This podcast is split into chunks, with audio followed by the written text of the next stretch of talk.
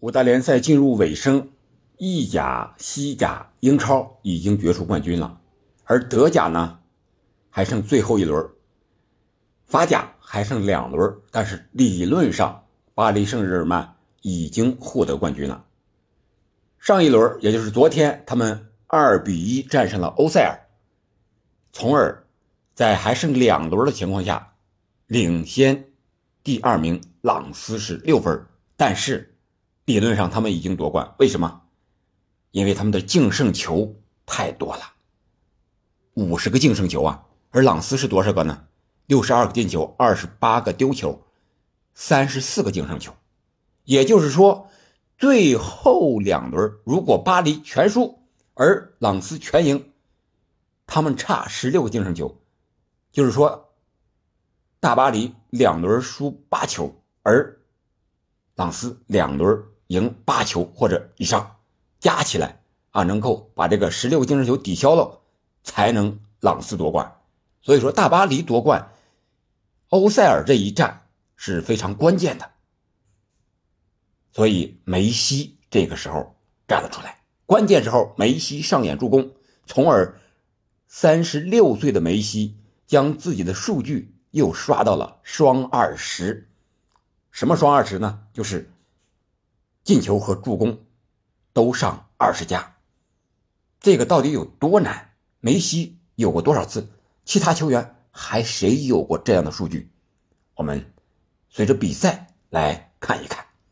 先说这场比赛，这场比赛大巴黎开局非常的顺利，六分钟姆巴佩进球，八分钟姆巴佩又进球，而且是梅西的助攻。但是接下来姆巴佩有上演帽子戏法的机会。这个时候啊，姆巴佩的心态完全是放松下来了，而且有了他国家队队长那个经历之后，感觉这个人突然开窍了，啊，不要自己的数据了。虽然说他在这个射手榜上仅仅领先排名第二的拉卡泽特两个球，还是这两个球进了之后，但是他不要自己的数据了，而是想极力的助攻队友，包括小将埃基蒂克，包括老将梅西。可以说这场比赛。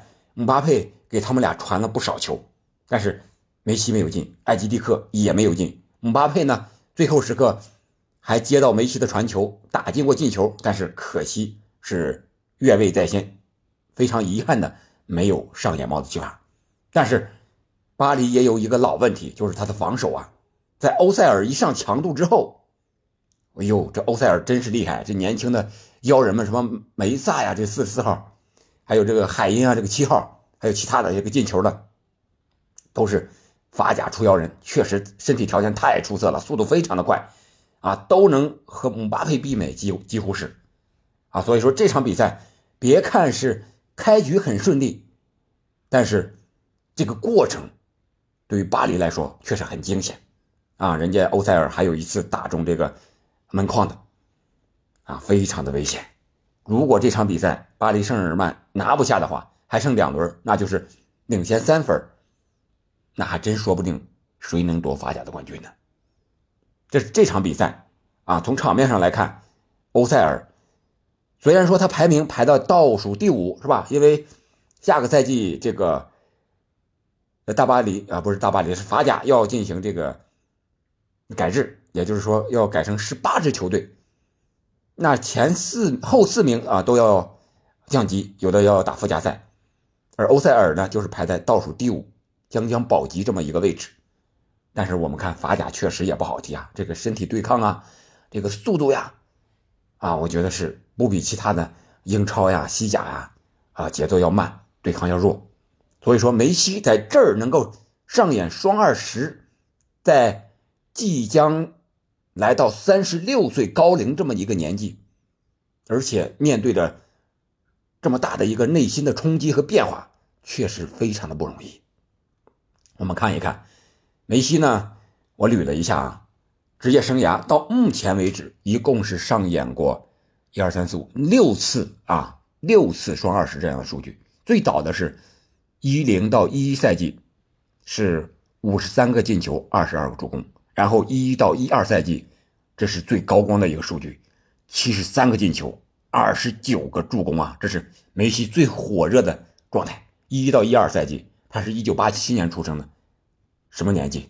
二十四五岁的年纪，可以说这是一个运动员从生理年龄上讲是一个最黄金的年龄。随后就是到了一四一五赛季，二十八九岁了，五十八球，二十五个助攻。然后一五到一六赛季，四十一球，二十个助攻。然后来到一九到二零赛季，三十一球，二十五个助攻。最近一次就是这一次，也就是今年，二十个进球，二十个助攻。但是他用的场次是最少的，三十九场比赛。这个效率是非常高的，场均要制造一个进球还要多一点。那我们看看和他相仿的这些个球员，或者说同时代的球员相比，谁能够做到这一点？不用说，首先要拿出来的就是 C 罗，是吧？C 罗有过吗？有，但是没有梅西多，只有两次。一四一五赛季是六十一个进球，二十一个助攻，这是在皇马。然后零六到零七赛季，二十三个进球。二十二个助攻，这是在曼联，他用了多少场比赛呢？用了将近是五十三四场这么一个比赛啊，所以说这个效率还是非常非常高的。但是与梅西的数量相比呢，还是差了那么一点点，对吧？这是 C 罗，当然了，C 罗除了这个两双之外呢。最多的他可能是人家是这个进球嘛，人家是进球是最多的，助攻，C 罗每个赛季几乎也能不上双二十也能啊上双，这个数据也是非常难得的。别看 C 罗进球多是个射手是吧？但是人家助攻也不差。咱们不能为了梅西而贬低 C 罗，他曾经六个赛季进球五十加以上，连续六个赛季啊，二零一零。一赛季到一五到一六赛季，这个是非常不容易的。我们看这个其他球员，本赛季五大联赛能够和梅西媲美的只有皇马的维尼修斯，二十三个进球，二十个助攻，用了多少场？五十四场比赛，这个比梅西要多了十五场比赛。你想想这个效率，梅西。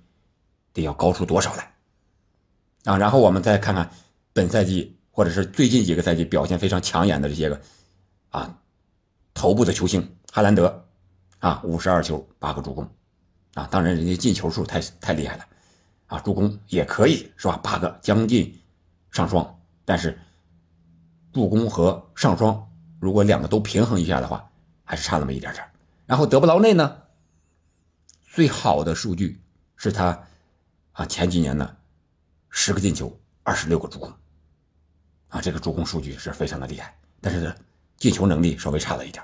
然后是萨拉赫，本赛季是三十个进球，十五个助攻，用了四五十场比赛，这个是比较接近梅西的。然后是马冬梅，是吧？冬天的梅西，是吧？马冬梅，十五个进球，十三个助攻，助攻啊，这是上双的，不是双二十，是。双十的啊，这是这样一个数据。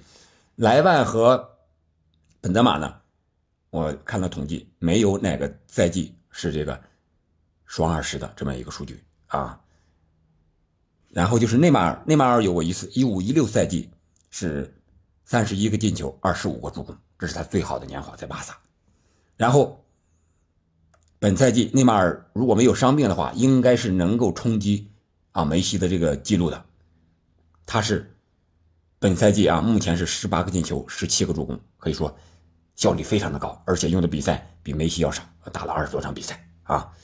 然后其他的，你像意甲呀，是吧？那不勒斯的这个呃科瓦拉茨赫利亚是十四个进球，十四个助攻。然后奥斯梅，那这是二十八个进球，四个助攻，这是那不勒斯的双雄。然后就是老塔罗，二十五个进球，九个助攻。这都是照梅西要差一点，老塔罗是吧？在梅西那儿，他也公开说了要获得很多啊这些有益的东西。然后是呃德甲法兰克福的穆阿尼可能是最接近的，用了四十四场比赛，二十二个进球，十四个助攻。这是从数据上说，啊，五大联赛目前能够和梅西媲美的只有维尼修斯。说到维尼修斯呢，他遭到了这个种族歧视。咱们如果有时间的话，明天咱们聊一聊维因修斯和皇马这个话题。那这个梅西这个双二十的数据到底有多难呢？其他球员是吧？能上演的确实寥寥无几呀，也就是 C 罗呀，是吧？内马尔啊，姆巴佩呀，姆巴佩是上个赛季三十九个进球，二十一个助攻啊，这个数据是非常亮眼的。也就是这些极个别的顶级的球员，而且他们多年轻啊！你想想，梅西现在已经三十五六岁了，是吧？马上到三十六岁，而且经历了。呃，位置上的变化，从前锋到前腰，是吧？然后还有世界杯啊，今年的影响，包括去年转会的影响，年龄的增大，位置的变化，外界环境的啊，从西甲到法甲，队友的变化，这是来的第二个赛季啊，球迷的不理解，是吧？俱乐部啊，有时候再给你出点小问题，再给你啊暂停一下，是吧？他不支持你一下，你想一想，这个内心多煎熬。我觉得这个可能是梅西更不容易的一个地方。当然，单从竞技角度讲，那你如果是作为前锋，你就得有一个后腰给你传球，像哈维、尼耶斯塔是吧？像给你配合的内马尔、苏亚雷斯啊，这都是上天眷顾配给你的队友。如果没有这些人，我想梅西想要单独的拿到双二十，就像在法甲这样，确实是非常非常之难的。